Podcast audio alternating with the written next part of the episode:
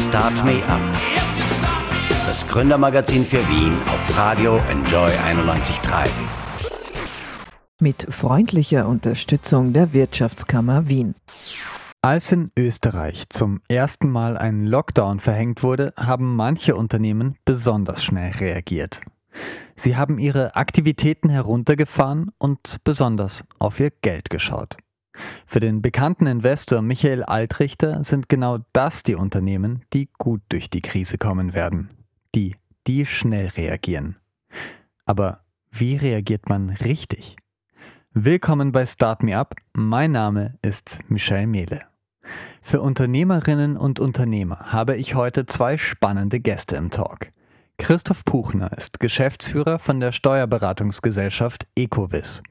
Er erklärt genau, mit welchen Hilfen wir rechnen können und wie die Beantragung läuft.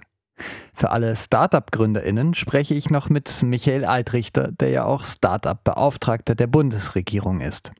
Er gibt Tipps, worauf es seiner Meinung nach jetzt ankommt und wir sprechen über künftige neue Unterstützungen für Startups. All das hören wir gleich in Start Me Up. Start Me Up. Das Gründermagazin der FH Wien der WKW. Österreich befindet sich im zweiten Lockdown. Zumindest bis Ende November. Was bedeutet das für die Unternehmen im Land und wie kann man Entschädigungen anfordern? Dafür ist jetzt Christoph Puchner bei mir zu Gast. Er ist Geschäftsführer bei der Steuerberatungsgesellschaft Ecovis in Österreich. Hallo, Herr Puchner. Hallo, freut mich, dass ich heute hier mit dabei bin. Ja, seit 3. November ist der neue Lockdown in Kraft. Wie haben Ihre Klienten denn darauf reagiert?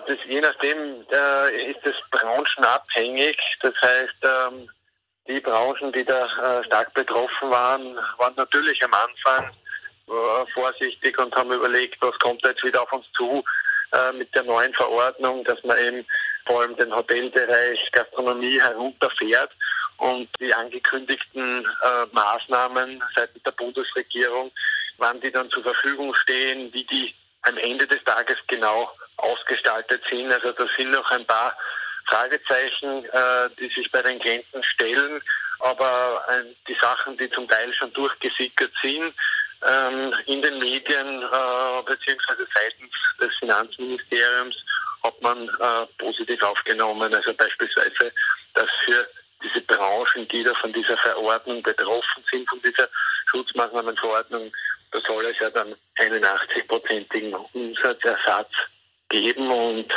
ähm, das hat man positiv aufgenommen.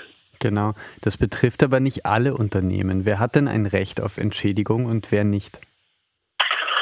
Man hat äh, in dem Zusammenhang eine sogenannte Schutzmaßnahmenverordnung erlassen ähm, und äh, gewisse Unternehmen sind da stark davon betroffen, nämlich die Gastronomie beispielsweise, die da jetzt äh, geschlossen halten muss oder nur eben Essen anbieten darf to go aber nicht dort vor Ort äh, etwas verabreichen darf. Natürlich auch die Hotelbranche, die da keine Beherbergungen anbieten kann.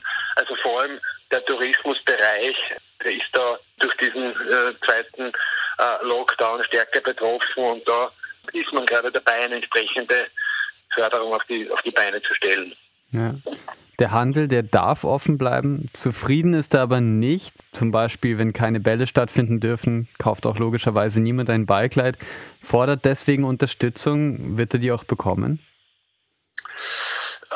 Das ist aus derzeitiger Sicht natürlich noch schwierig zu sagen, weil da viel in Bewegung ist. Also das, was man weiß, ist jetzt nur mal der Umsatzersatz, wo die Richtlinie seit Ende letzter Woche vorliegt. Ähm, zum Handel, äh, die Gerüchte, was man eben mitbekommen hat, ist, dass es im Hintergrund da schon äh, Gespräche gibt, ähm, um das auszudehnen in die Richtung, dass man sagt, auch die indirekt betroffenen Branchen ähm, von dieser Schutzmaßnahmenverordnung bzw. von diesen einschränkenden äh, Maßnahmen, die sollen da dann auch unterstützt werden. Weil aktuell ist es so, aufgrund der Schutzmaßnahmenverordnung werden äh, die äh, Betriebe unterstützt, die direkt von dieser Schutzmaßnahmenverordnung betroffen sind und die direkt unter eine entsprechende ähm, Branchenklassifikation des Senatsecodes fallen. Ja. einen Fixkostenzuschuss 2, den soll es geben. Also die laufenden Kosten sozusagen ja. sollen teilweise ähm, erstattet werden. Auch Kurzarbeit wird verlängert, nämlich bis März 2021. Wie läuft diese Beantragung? Ähm, der Fixkostenzuschuss an sich ähm, wird eigentlich gut angenommen. Es gibt zwei Phasen, die Phase 1 und die Phase 2. Die Phase 1 war in einer etwas abgespeckten Version, das heißt, da waren gewisse äh, Fixkosten äh, erstattbar, sagen wir so, und das war je nach Umsatzausfall hat man da eine prozentuelle Staffelung gehabt und dann hat man einen bestimmten Prozentsatz von seinen Fixkosten erhalten. In der Phase 2 hat man das dann ausgedehnt, hat man beispielsweise auch noch Abschreibungen und dritte Aufwendungen äh, und gewisse andere Themen noch mit aufgenommen äh, im Zusammenhang mit Leasing. Das heißt, man hat das dann in der Phase 2 noch einmal doch wesentlich erweitert. Und die Antragstellung funktioniert so, dass man das in der Regel gemeinsam mit dem Steuerberater macht. Äh, man kann das zwar auf mehrere Tranchen beantragen oder man kann es auch en bloc beantragen, das heißt auf Basis einer Einmalzahlung. Für diese Einmalzahlung müssen aber immer qualifizierte Daten vorliegen. Und immer, wenn es um eine Einmalzahlung geht oder wenn es um einen quasi mehrteiligen Tranchenantrag geht, dann muss für die letzte Tranche eine Steuerberaterbestätigung vorliegen. Das heißt, der Steuerberater muss sich da im Wesentlichen zwei Punkte anschauen. Er muss bestätigen, dass der Umsatzausfall, ähm, man vergleicht da die Periode des Jahres 2020, also beispielsweise das zweite Quartal 2020 mit dem zweiten Quartal 2019, also des Vorjahres. Und da muss der Steuerberater bestätigen, ja, dieser Umsatzausfall und auch äh, die Fixkosten, die in diesem Quartal entstanden sind oder dem Unternehmen erwachsen sind, die werden da von dem äh, Steuerberater auch bestätigt. Und die äh, Antragstellung erfolgt dann über Finanz Online, das heißt über die elektronische Eingabemaske, die man sonst auch im Bereich der Steuererklärung kennt, wo man allenfalls eine Arbeitnehmerveranlagung oder eine Steuererklärung mit dem Finanzamt einreichen kann. Und äh, auch hier gibt es eben die Möglichkeit, diesen Fixkostenzuschussantrag zu stellen. Etwas anders läuft es ab bei der Kurzarbeit. Bei der Kurzarbeit, äh, das wird über das AMS äh, abgewickelt. Ähm, und äh, dort äh, braucht man auch ein entsprechendes AMS-Konto. Äh, und dann äh, braucht man vorab eine sogenannte Sozialpartnervereinbarung. Das heißt, jedes Unternehmen muss für den Bereich, der da betroffen ist, einen entsprechenden Antrag stellen. Äh, das muss auch von den Sozialpartnern dann genehmigt werden und äh, dann muss das an das ANS übermittelt werden und in weiterer Folge auch abgerechnet werden über das ANS. Einige bisherige Hilfen werden ja gegengerechnet. Zum Beispiel, wenn ich einen Kredit aufgenommen habe, der zu 100 Prozent vom Austria Wirtschaftsservice garantiert ist. Wie sieht es genau aus? Also man muss äh, im, im Zuge der Antragstellung auch angeben, welche äh, Förderungen man bekommen hat äh, vom Bund, Länder, regionalen Förderinstituten. Und das heißt, ähm, gewisse Garantien, äh, Corona-Garantien äh, zur aufrechten Haftung im Ausmaß von 100 Prozent, die sind da äh, gegenzurechnen. Ähm, darunter andere Garantien, die eben äh, jetzt mal soweit der aktuelle Stand ist nicht. Äh, und die, die anderen Fördermaßnahmen, die es auch gibt, also beispielsweise den Fixkostenzuschuss der Phase 1 äh, oder die Corona-Kurzarbeit beziehungsweise der Härtefallfonds, äh, all diese Fördermaßnahmen, die sind nach derzeitigem Stand nicht gegenzurechnen. Wir haben viel davon gehört, Unterstützungen sind nicht angekommen. Dann gab es beispielsweise auch so, dass einige Unternehmen irgendwie durch diese Definition gefallen sind, das heißt überhaupt nicht gefördert wurden. Hat sich das gebessert im Laufe der Zeit? Man hat da schon nachgebessert. Ähm, das heißt, das war ein mehrstufiger Prozess. Man ist einmal mit einer Förderrichtlinie rausgegangen. Das hat man bei verschiedenen Fördermaßnahmen eigentlich gesehen. Das war äh, beim Fixkostenzuschuss so, das war auch beim, beim äh, Härtefallfonds so und in anderen Bereichen hat es auch Nachbesserungen gegeben und eigentlich ähm, Erweiterungen gegeben. Das heißt, da hat man versucht, ähm, das auf, auf, bessere, auf eine bessere Grundlage zu stellen und äh, auch entsprechend entgegenzukommen. Ähm, das heißt, die Fördermaßnahmen werden eigentlich jetzt schon unseres Erachtens in Anspruch genommen. Kommt natürlich immer darauf an, welche Branche, welches Unternehmen davon betroffen ist. Und es gibt quasi ganz allgemeine Maßnahmen, wenn man es so nennen möchte, also die beispielsweise Investitionsprämie seitens der AWS, also seitens den Austrian Wirtschaftsservice, die quasi generell äh, da den Unternehmen auch zur Verfügung steht, wo man sagt, man bekommt einen gewissen nicht rückbaren Zahlenzuschuss, der an gewisse Kriterien gekoppelt ist für Investitionsmaßnahmen, um eben da die Wirtschaft zu fördern. Und dann gibt es natürlich spezielle diese Fördermaßnahmen äh, für kleinere Unternehmen, Härtefallfonds oder eben für mittelständische und größere Unternehmen, die man dann eben dort für die Corona-Maßnahmen vorsieht. Jetzt wird äh, schon seit längerem auch eine Insolvenzwelle vorhergesagt. Äh, jetzt für das Frühjahr 2021. Womit rechnen Sie eigentlich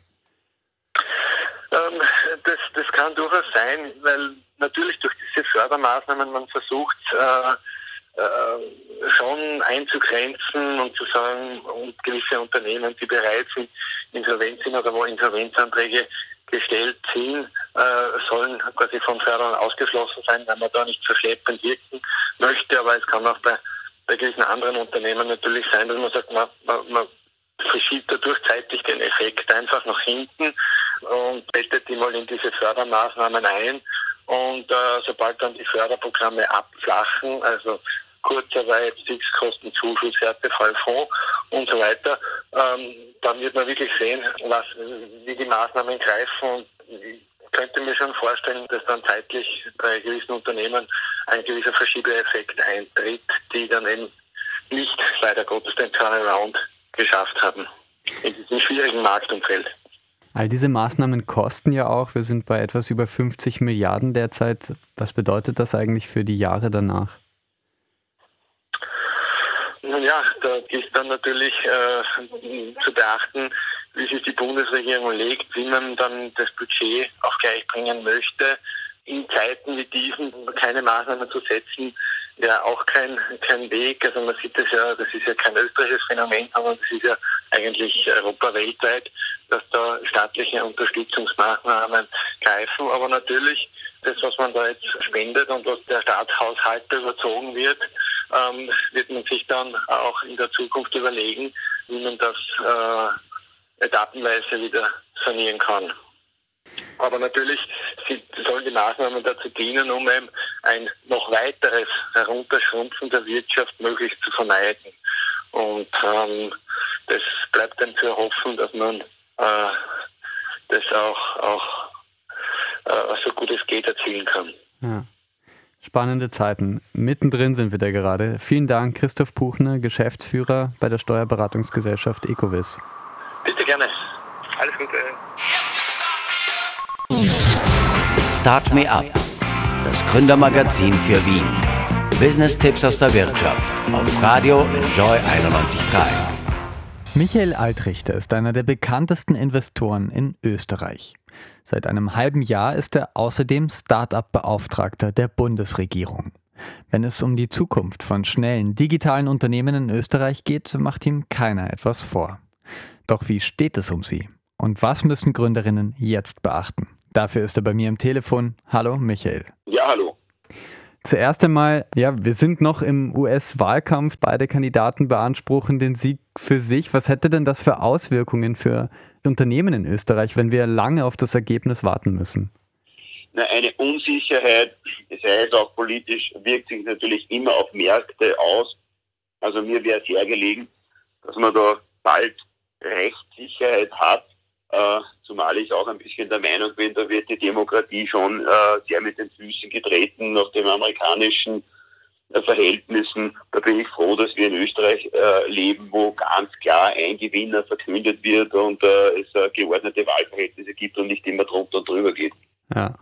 Trotzdem sind die Zeiten gerade nicht ganz leicht, gerade für Unternehmen. Ähm, aber wiederum konnten 2020 laut dem aktuellen PitchBook Report war es ein Rekordjahr für Investments in Startups, trotz dieser Unsicherheiten durch die Corona-Krise. Wie ist das möglich? Ich glaube, gerade Startups und junge Unternehmen sind ja schon per Definition mit äh, auf Krisen und, und auf äh, sehr, sehr schwere Zeiten eingestellt. Jede Gründung ist ja äh, ein, ein sehr schwieriges Unterfangen, wo man sich ständig auf neue Gegebenheiten einstellen muss. Also eigentlich hat man in der Krise einen Vorteil, weil man ganz, ganz schnell das Ruder rumreißen kann und äh, sich den neuen Gegebenheiten anpassen kann, was vielleicht einem äh, Blue Chip oder einem großen äh, Unternehmen nicht ganz so leicht fällt. Ja. Am Investors Day im November, da treffen, da treffen sich InvestorInnen in Wien. Es geht um die Entwicklung des österreichischen Startup-Ecosystems. Was sind denn da für Trends der kommenden Zeit? Naja, wir sehen natürlich äh, sehr viele interessante technische Entwicklungen äh, rund um die Digitalisierung, rund um künstliche Intelligenz, Quantencomputer und äh, Blockchain und äh, synthetische Biologie und viele andere Themen.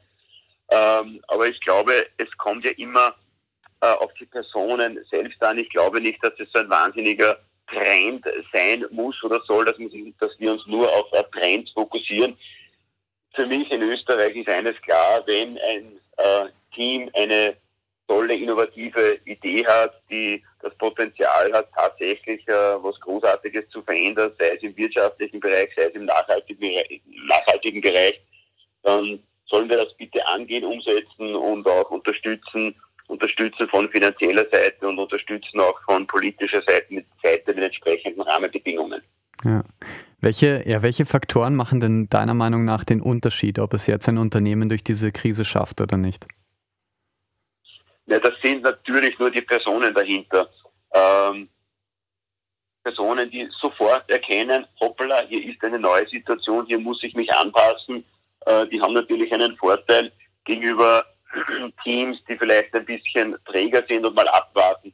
Äh, ich kann mich erinnern, äh, am ersten Tag des Lockdowns gab es Startups in meinem Umfeld, die sofort auf Cash halten umgestellt haben. Das heißt, sofort alle Aktivitäten runterfahren und gleich am ersten Tag erkennen, wir müssen auf den liquiden Mitteln, die wir jetzt haben, besonders aufpassen und nicht leichtfertig ausgeben.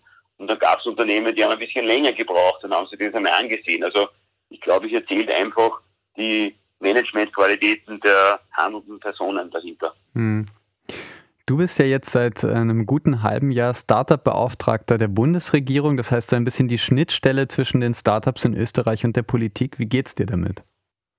Ja, die Übernahme des äh, Startup-Beauftragten, das war natürlich eine Herausforderung, weil sie gleichzeitig mit dem ersten Lockdown von Corona zusammenfiel.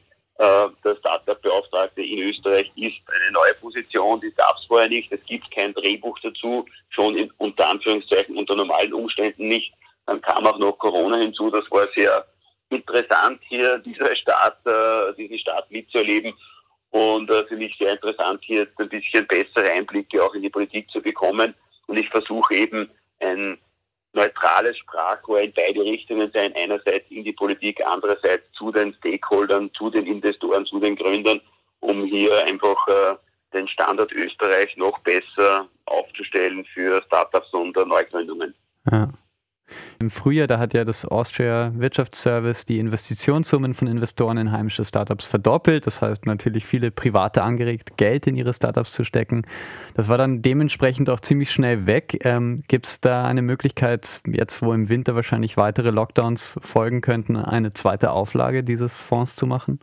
Das war eine sehr schnelle und gute Maßnahme, der sogenannte Startup Covid-Hilfsfonds. Da wurde ja jedes Investment äh, bis zu 800.000 Euro in Startups ganz einfach verdoppelt. Und ich bin der Meinung, ähm, sogenannte Double Equity oder Eigenmittelverdoppelungen sind eines der hervorragendsten Mittel, äh, um junge Unternehmen zu stärken. Also wenn ein privater Investor daran glaubt und äh, sein eigenes Geld hineingibt, dann doppelt diese Summe der Staat einfach auf. Ähm, das finde ich sehr, sehr gut, unbürokratisch, unbürokratisch und auch schnell durchgeführt durch, durch den Startup Covid Hilfsfonds.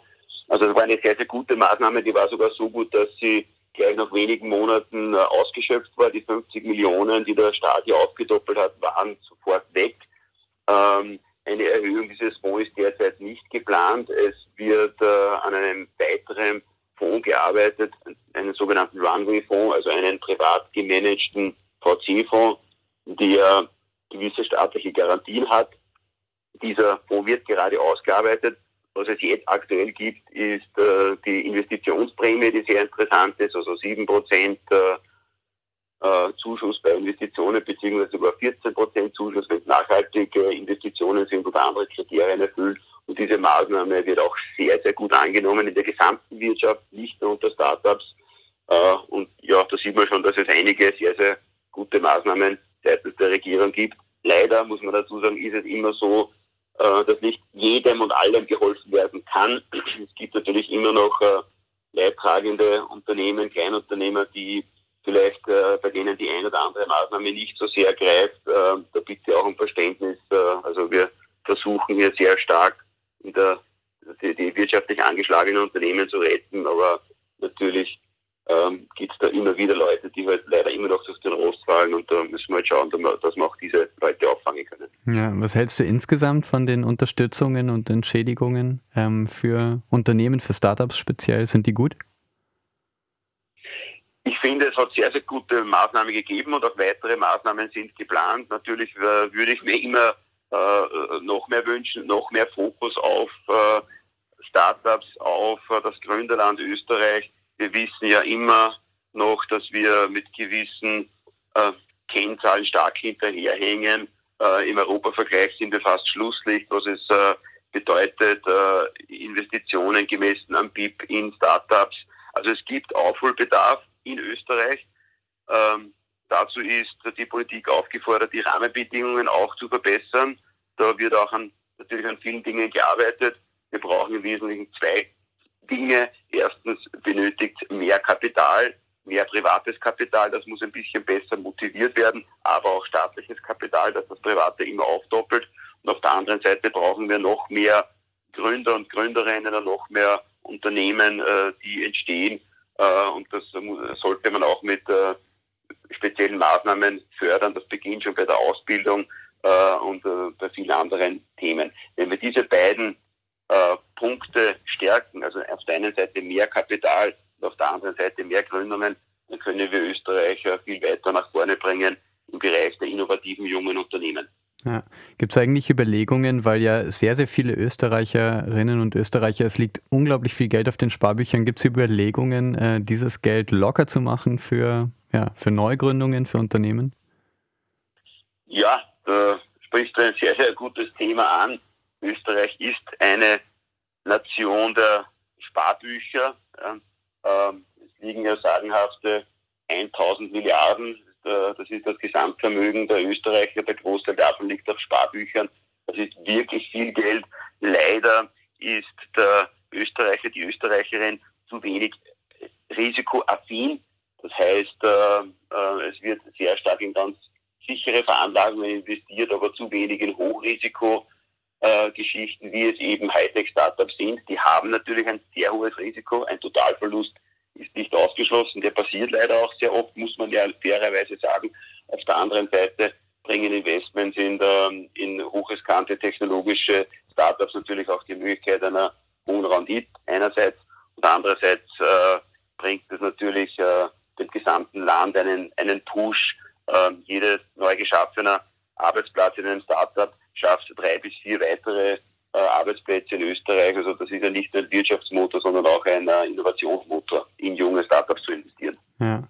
Gerade wird auch sehr stark geworben in der heimischen Startup-Szene für eine neue Gesellschaftsform, die Austria Limited. Was würde sich dadurch ändern für UnternehmerInnen in Österreich? Ja, diese genaue Rechtsform wird gerade äh, intensiv diskutiert und ausgearbeitet. Äh, ich finde, wichtiger äh, Schritt. Hier würde Österreich international Flagge zeigen. Ja, wir neben GmbH und einer AG in Aktiengesellschaft gibt es dann in Österreich eine dritte Rechtsform, die speziell für Gründer und für innovative junge Unternehmen geschaffen wird. Das würde zeigen, wir in Österreich nehmen das ernst. Wir gehen auf die Bedürfnisse dieser jungen Unternehmen ein und äh, schaffen eine eigene äh, Rechtsform dafür. Die Gründe sind sehr vielseitig. Einerseits äh, soll die Gründung selbst viel äh, also erleichtert durchführbar sein. Wir sprechen von Formfreiheit, also möglichst wenig äh, rechtliche und notarielle Dinge rundherum. Es soll eben eingeschränkt werden, dass man leicht und schneller gründen kann. Und ein wesentlicher Punkt sind auch Mitarbeiterbeteiligungen meiner Meinung nach eines der wesentlichsten Instrumente für junge Unternehmen auch gute Arbeitskräfte zu bekommen. Die jungen Unternehmen können meistens keine äh, marktüblichen Gehälter zahlen. Sie können eigentlich die einzige Währung, die sie haben, äh, sind eigene Anteile von der Firma, die sie Mitarbeitern abgeben können. Das ist aber rechtlich derzeit so schwierig bis praktisch unmöglich und die neue Rechtsform soll auch diese ermöglichen, dass äh, äh, viel mehr Mitarbeiter und äh, äh, Angestellte an dem Unternehmen beteiligt werden können. Ja. Viele Juristen und auch Wirtschaftsprüfer haben da schon Bedenken angekündigt. Kannst du dir vorstellen, wieso? Naja, natürlich äh, gibt es bei großen Gesetzesvorhaben immer wieder viele Bedenken, äh, beispielsweise die noch fehlende Rechtsprechung, wenn man ein komplett neues Gesetz ähm, durch oder äh, erstellt, dann gibt es natürlich äh, immer gewisse Rechtsunsicherheit, bis das alles einmal durchjudiziert ist. Also es gibt natürlich viele Argumente, ähm, sozusagen, die man sich genau ansehen muss. Das verstehe ich auch. Ich glaube aber dennoch, dass eine neue Rechtsform ein großer Wurf für den Standort Österreich ist. Und deswegen bin ich ein Befürworter und ich hoffe, dass das bald umgesetzt wird. Ja. Wie siehst du eigentlich die kommenden Monate für die Unternehmer und Unternehmerinnen in Österreich?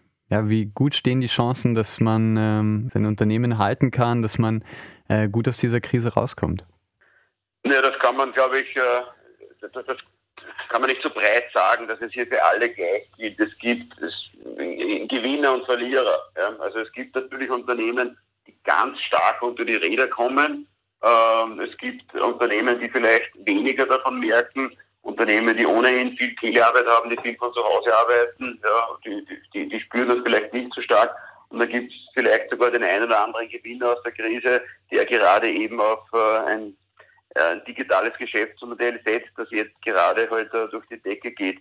Ein Beispiel ist äh, die Firma Eison in, in Graz, an der ich auch beteiligt bin, die eine Videotelefonie-Technologie anbietet.